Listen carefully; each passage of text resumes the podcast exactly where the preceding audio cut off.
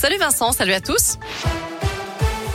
À la une de l'actus, point presse de Jean Castex et Olivier Véran ce soir. Dans une heure exactement, le Premier ministre et le ministre de la Santé vont prendre la parole après un nouveau conseil de défense sanitaire. Il a eu lieu ce matin. Pas de grande annonce à prévoir. D'après plusieurs médias, il va y avoir le passage au stade 3 du protocole sanitaire dans les établissements scolaires.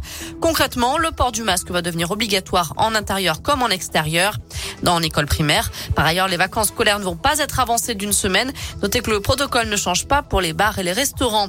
Plus de 42 000 nouveaux cas ont été détectés hier dans le pays. Le nombre de patients hospitalisés est aujourd'hui supérieur à 11 000, un seuil qui n'avait plus été atteint depuis fin août.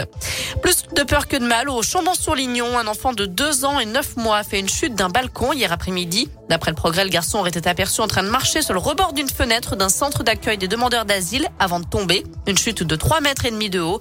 La jeune victime a été évacuée au centre hospitalier Émile Roux du Puy avec de légères blessures. Une enquête ouverte après des violences lors du meeting d'Éric Zemmour hier à Villepinte. Près de 60 personnes ont été interpellées. Plusieurs militants de SOS Racisme ont été agressés et blessés par des participants, tandis que des journalistes de l'émission Quotidien ont dû être exfiltrés. Éric Zemmour a lui aussi été blessé après avoir été empoigné par un homme lors de son arrivée sur scène.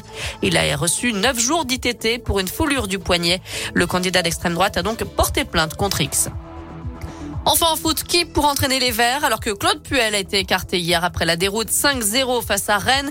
Les négociations se poursuivent en interne pour nommer un nouvel entraîneur. Les noms de Pascal Duprat et David Guillon reviennent en priorité. D'ici là, le club se réorganise et Loïc Perrin prend du galon. L'ancien capitaine emblématique des Verts vient d'être nommé coordinateur sportif. Il récupère l'une des nombreuses fonctions de Claude Puel, jusqu'à présent manager général du club.